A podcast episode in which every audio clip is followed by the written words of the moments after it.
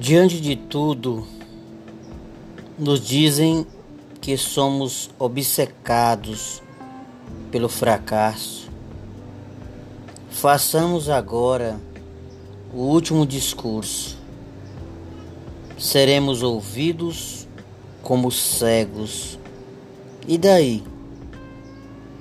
O medo nunca foi a nossa única virtude para sair do anonimato. Sejamos fiéis, mesmo depois da dor.